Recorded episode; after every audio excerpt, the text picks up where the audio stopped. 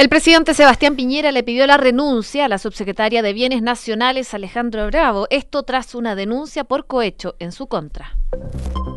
Una de la tarde en punto, ¿cómo están? Bienvenidos. Lunes 4 de noviembre y seguimos con la revisión de las principales noticias aquí en Duna, justo a Josefina Stavrakopoulos. ¿Cómo estás, José? Bien, ¿y tú, Nico? Todo bien, aquí comenzando un nuevo Noticias en Duna, revisando lo que ha sido parte de este comienzo de semana. Muchísimas informaciones que vamos a estar entregándoles a ustedes, pero como es tradición ya en este programa, vamos con el tiempo. Una cosa medio extraña, no digo extraña, bueno, todo ha sido extraño en el, último tiempo. En el último tiempo, qué más extraño que eso, pero no, digo en el tiempo principalmente por este día medio abochornado, podríamos ponerle el nombre que tiene. Sí, hay 17 grados de temperatura, la máxima va a llegar hasta los 22 el día de hoy, eh, bastante diferente eh, a lo que tuvimos el día de ayer, pero ya mañana se empieza a igualar, la máxima va a llegar hasta los 29, a partir de mañana suben las temperaturas y se mantienen así durante el resto de la semana. Hoy vamos a tener un descanso de del calor y vamos a llegar a una máxima de 22 grados durante la tarde acompañado de nubosidad parcial.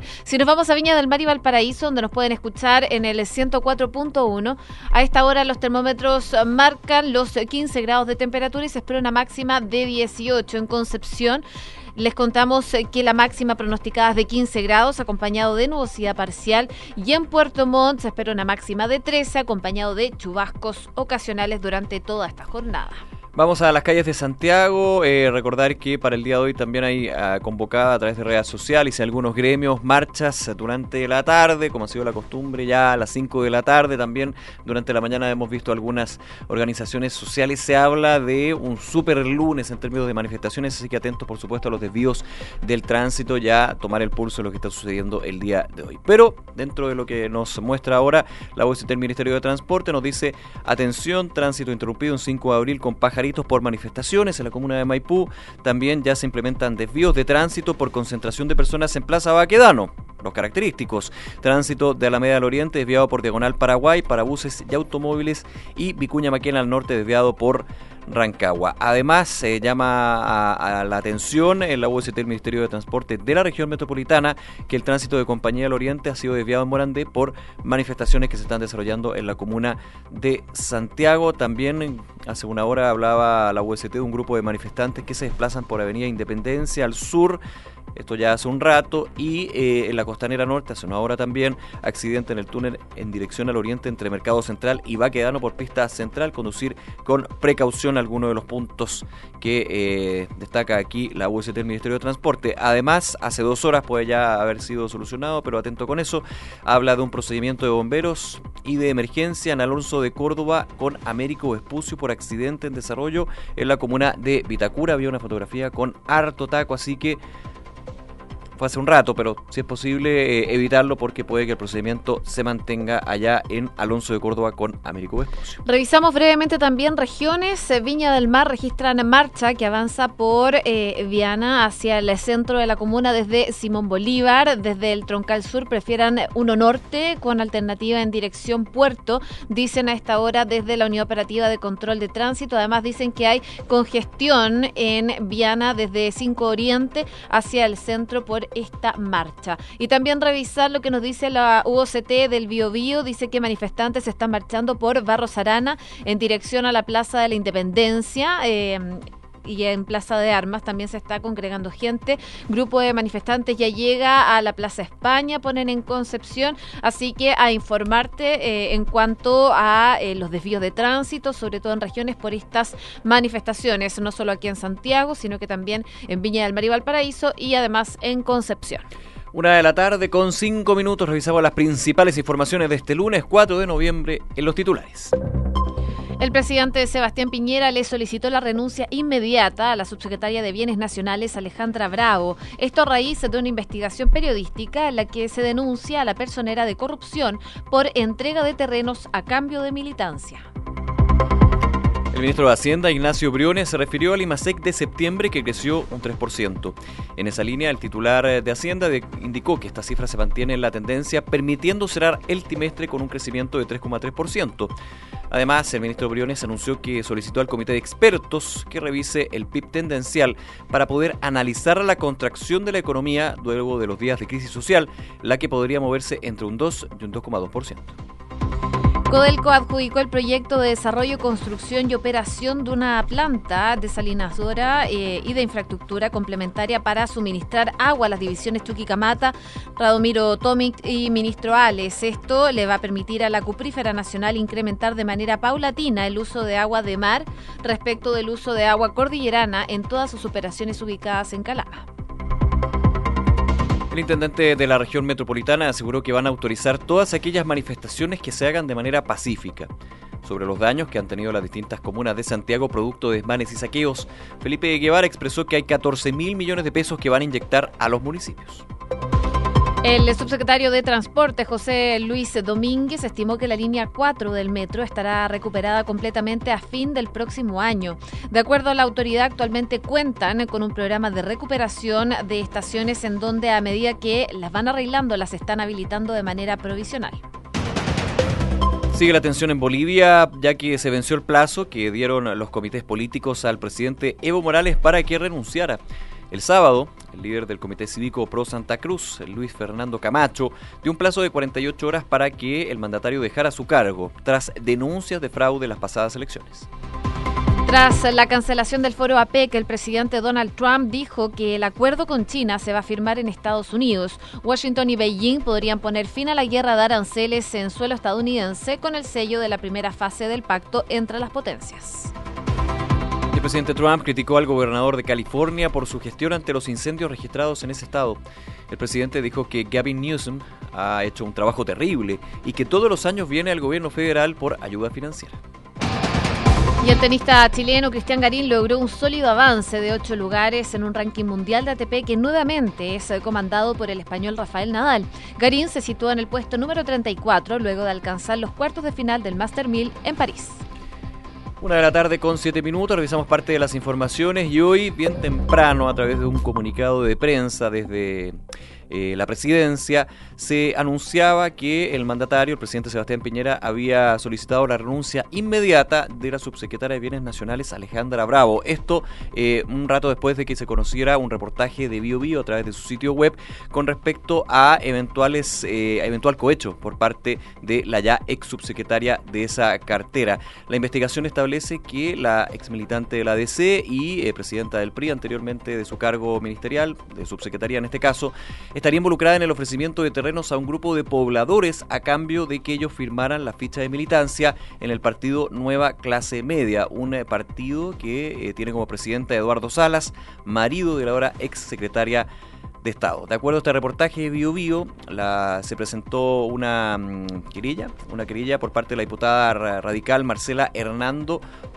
acusando el delito de cohecho, esto ante el fiscal nacional Jorge Abbott. Eh, de acuerdo a esta investigación, la presentación ante la Fiscalía contiene audios que revelan la asistencia del jefe de gabinete de eh, la ex subsecretaria, donde pedía a los posibles beneficiados mantener reserva de la reunión. Estamos hablando del jefe de gabinete, en este caso Mario González, y también de otro funcionario, Oscar Marín. Es parte de las acusaciones y también marca un punto de diferencia con respecto a otros hechos donde hemos visto acusaciones no de este calibre, no de cohecho, pero sí de irregularidades por parte de funcionarios eh, del gobierno, donde se esperaba, se pedía cautela, siempre había una vocería donde se decía que se estaban eh, tomando todas las investigaciones, todos los antecedentes. Aquí la reacción de la presidencia fue como lo dijo, inmediata y se pidió la renuncia inmediata con respecto a esta acusación de cohecho por parte de Alejandra Bravo. Bueno, la diputada Hernando, quien fue una de las denunciantes em, de esta situación, habló y dijo que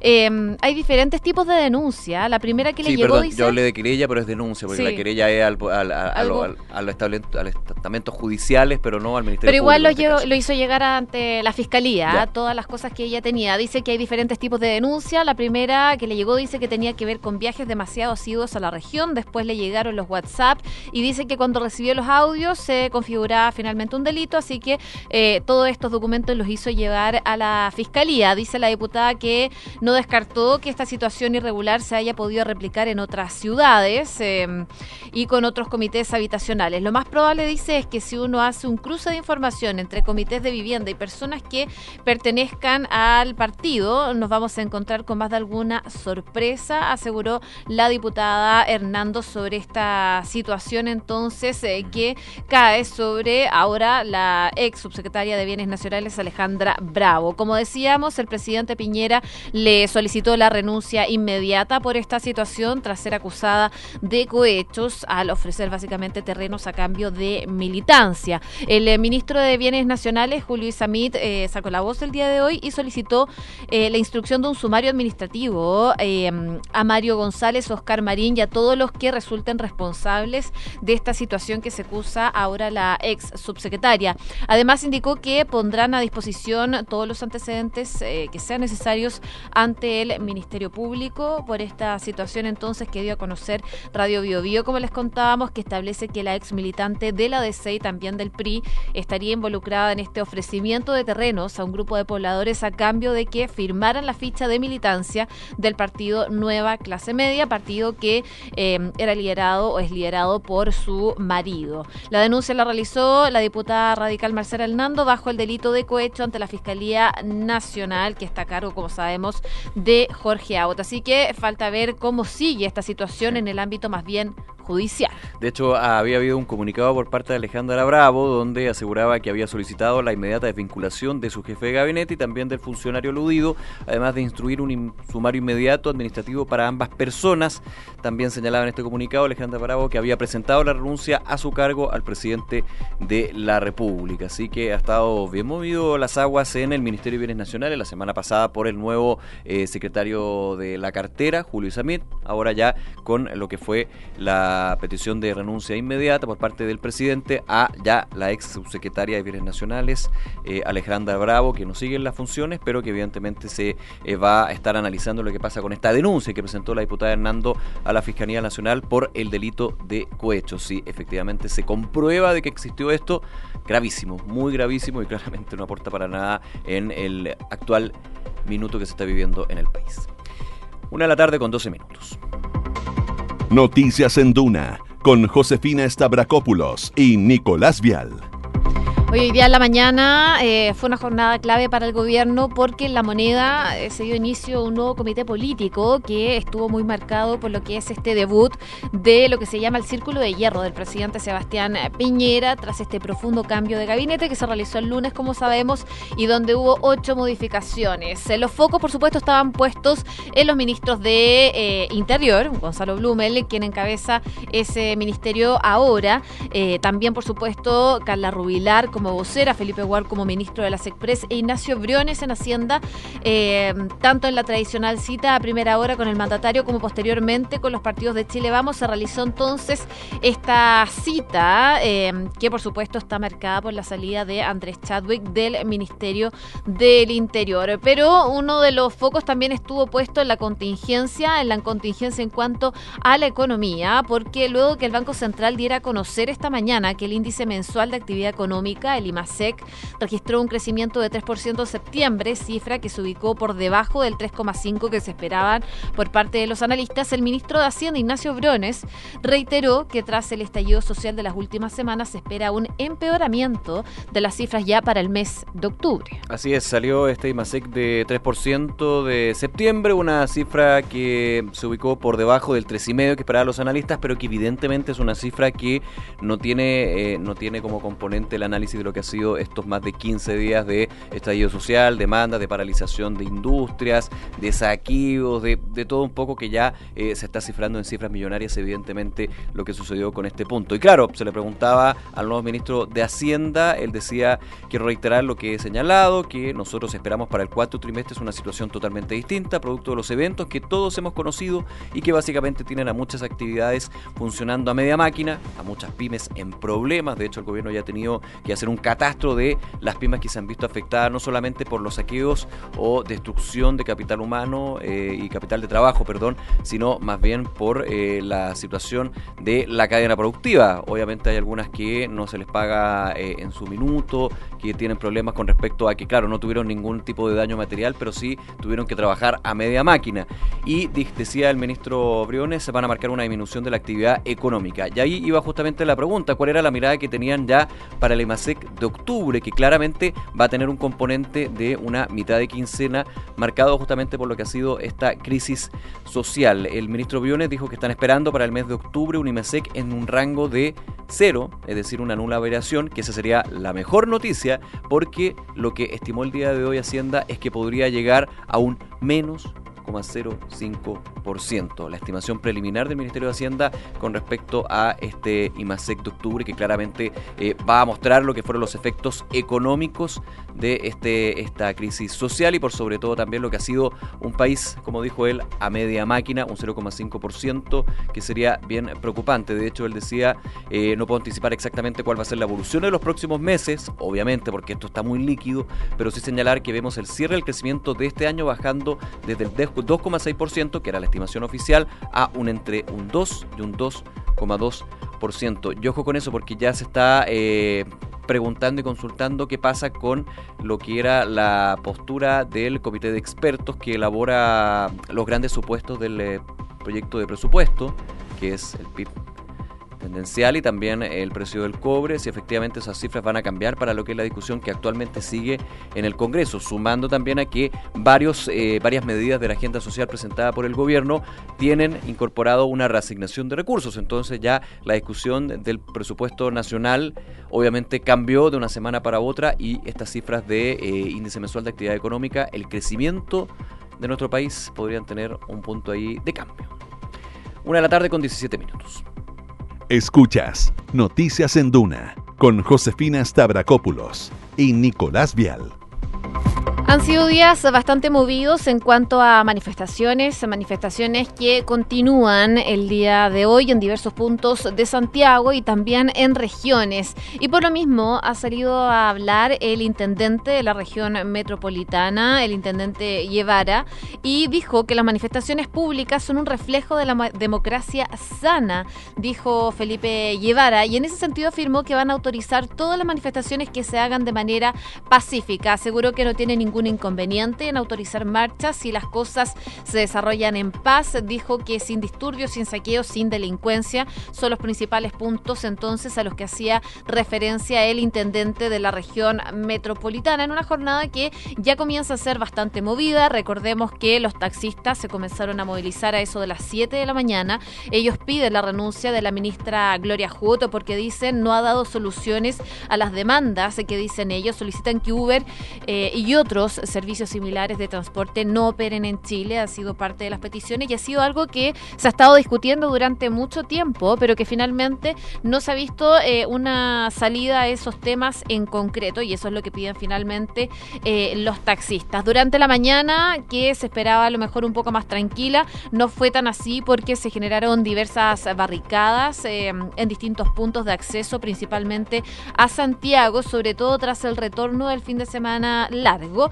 Y en cuanto al transporte, cuatro estaciones de metro se sumaron hoy a la red y la compañía informó sobre las estaciones que se encuentran cerradas. Todo esto entonces ha generado un ambiente eh, que también ha generado muchas manifestaciones, manifestaciones que comienzan el día de hoy y que se van a mantener por lo menos hasta el resto de la jornada. Claro, de hecho a esta hora hay agrupaciones sociales que están manifestándose en el frontis de la sede del Congreso Nacional en Santiago, ojo con eso ahí en el centro de la capital y tú mencionabas los del metro, pero también se ha dado información relevante.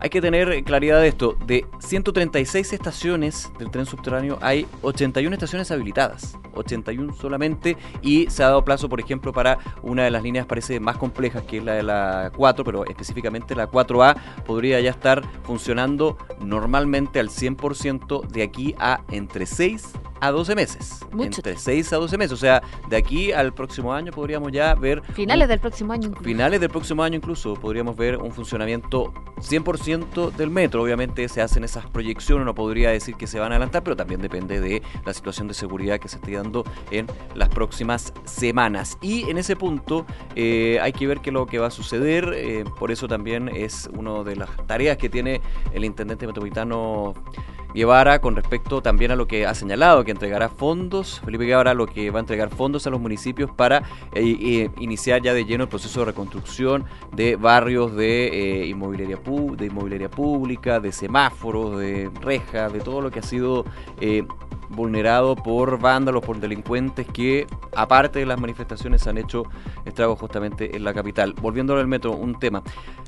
Decía el subsecretario de Transportes el día de hoy como balance, hay 7 estaciones totalmente quemadas, 18 parcialmente quemadas, 93 estaciones con daño. Solo hay 18 estaciones con daño. Solamente 18 estaciones no tienen ningún tipo de daño. Quizás lo positivo es que hay 93 con daños que pueden ser recuperados con el tiempo, pero evidentemente eh, se solicita a los usuarios del metro que mm, van a tener que tener paciencia porque no queda otra, digamos, hay que habilitar y finalmente el poder reparar esto es por un tema de seguridad dentro de las estaciones, uno de los peores postales, digamos, de esta, eh, estos 15 días, más de 15 días que hemos estado con eh, estallido social. La, la positiva cara, digamos, con lo que es la demanda, la conversación, la discusión, pero evidentemente con la cara que nadie quiere, pero que ha estado presente, que es los hechos de violencia y destrucción de algo tan importante como es el Metro de Santiago. Destacar igualmente que el metro comenzó a funcionar hoy día a las seis y media de la mañana, en contraste con lo que habían sido las semanas anteriores, que comenzaba a eso de las 7. Igual se veía gran aglomeración de gente eh, en las primeras horas de la mañana, esperando que abrieran las puertas para el metro.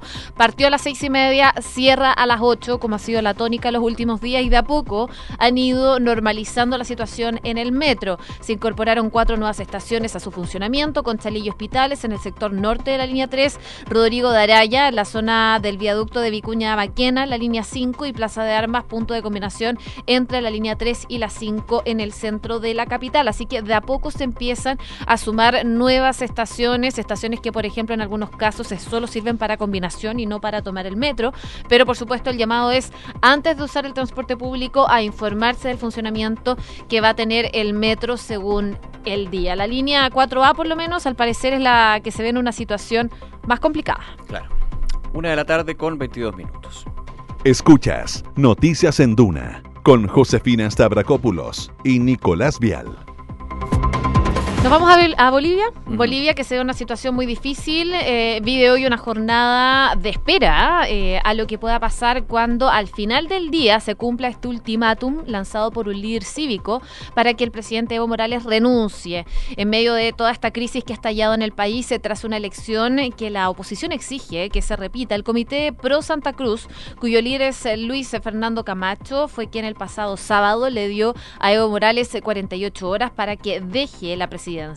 Tiene prevista una nueva reunión en la noche de este lunes cuando expire el plazo del desafío lanzado el presidente. Así que lo que esperan ahora es la decisión de Evo Morales. ¿Va a renunciar o no después de estos días de arduas manifestaciones, eh, violencia también que se ha visto en Bolivia, producto de esta elección que eh, ganó Evo Morales en primera vuelta, Así pero que muchos están acusándolas de fraude? El presidente Morales eh, eh, niega completamente de que haya habido un fraude electoral. De hecho, además ha solicitado a la OEA, quien fueron veedores durante el eh, proceso, fueron observa- veedores durante el proceso eleccionario, que hagan una auditoría justamente para confirmar si hubo fraude electoral o no. Así que uno entiende que más bien Evo Morales va a esperar a lo que dictamine la OEA como órgano independiente con respecto a si hubo irregularidades o no en el caso. Recordemos, en algún minuto se esperaba una segunda vuelta entre el candidato Carlos Mesa y el presidente Evo Morales.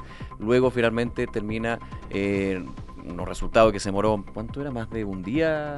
Sí, un día fueron, completo. fueron más de un día, porque un día, casi dos un día días. ganaba Evo Mora- Evo Claro. Morales, el segundo día había balotaje y después ganó de nuevo. Fueron como tres allá. días de incertidumbre Fueron en como Bolivia. tres días de incertidumbre que obviamente aumentaron la, la- la tensión social y eh, lo decía Luis Fernando Camacho, presidente del Comité Cívico Pro Santa Cruz, le da este ultimátum de 48 horas que estaría terminando el día de hoy y señalaba que en caso de que el presidente Morales no renunciara, los opositores van a tener que que tomar determinaciones para garantizar que él se vaya. Y también Camacho llamaba a los militares a ponerse del lado del pueblo. Eso es la situación que se ve en Bolivia, también muy complicada con estos dos aspectos, con la oposición que pide la renuncia inmediata de Evo Morales y el gobierno que espera esta auditoría, este informe que entregaría la Organización de Estados Americanos con respecto a si hubo fraude electoral o no desde la oposición. Desde el mismo Carlos Mesa, de hecho, se ha criticado la postura del gobierno porque señalan que de alguna manera parafraseando esto, la OEA estaría coaptada por eh, el mismo gobierno que está solicitando esa auditoría. Así que hay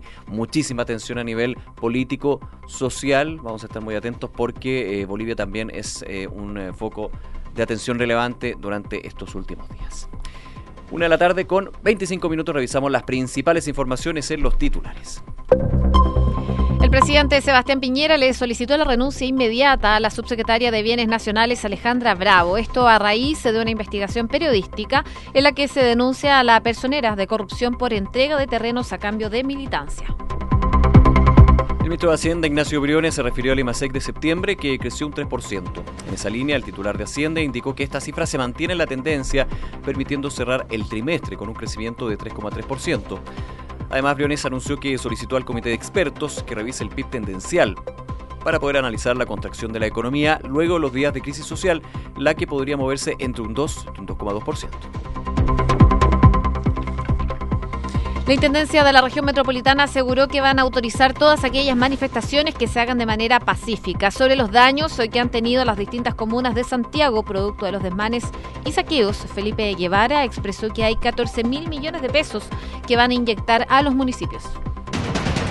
Sigue la tensión en Bolivia, ya que se vence el plazo que dieron los comités políticos a Evo Morales para que renunciara. El sábado, el líder del Comité Cívico Pro Santa Cruz, Luis Fernando Camacho, dio un plazo de 48 horas para que el presidente dejara su cargo tras las denuncias de fraude en las pasadas elecciones presidenciales. Encontraron a 41 migrantes vivos en un camión refrigerado en un control policial en el norte de Grecia. Hay personas detenidas, ocho personas relacionadas con el transporte hasta Reino Unido de 39 personas que anteriormente habían muerto en un contenedor el pasado 23 de octubre. El tenista chileno Cristian Garín logró un sólido avance de ocho lugares en, un ranking, eh, en el ranking mundial ATP, que nuevamente es comandado por el español Rafael Nadal. Garín se situó en el puesto 34 luego de alcanzar los cuartos de final del Masters 1000 de París. Una con 27, les contamos que Credicor Capital pone a tu disposición un equipo de especialistas que te asesoran para hacer crecer, preservar y gestionar tu patrimonio. Son parte del grupo financiero Credicor con más de un siglo de trayectoria en Latinoamérica y más de 30 años en Chile. Credicor Capital, excelencia en inversiones. Inmobiliaria Armas, empresa líder en la industria con más de 50 años de trayectoria, te invita a conocer e invertir en sus múltiples y atractivos proyectos inmobiliarios de alta plusvalía. Conoce más en iarmas.cl. El e-commerce está creciendo a pasos agigantados y Bodega San Francisco lo sabe muy bien, respaldando la gestión logística con las tarifas más convenientes del mercado. El arriendo de bodegas es tu mejor decisión. Conoce más en www.bsf.cl. Banco Vice fue nuevamente reconocido con el primer lugar del Premio Nacional de Satisfacción de Clientes Pro Calidad en el sector bancos medios y fue elegido mejor de los mejores de la categoría contractual versión 2019, porque su motivación permanente es la satisfacción de sus clientes. Banco Vice, sin para ti. Una con 28 nos vamos, viene la segunda edición de Información Privilegiada y luego la tercera PM. Muy bien, buenas tardes. Buenas tardes.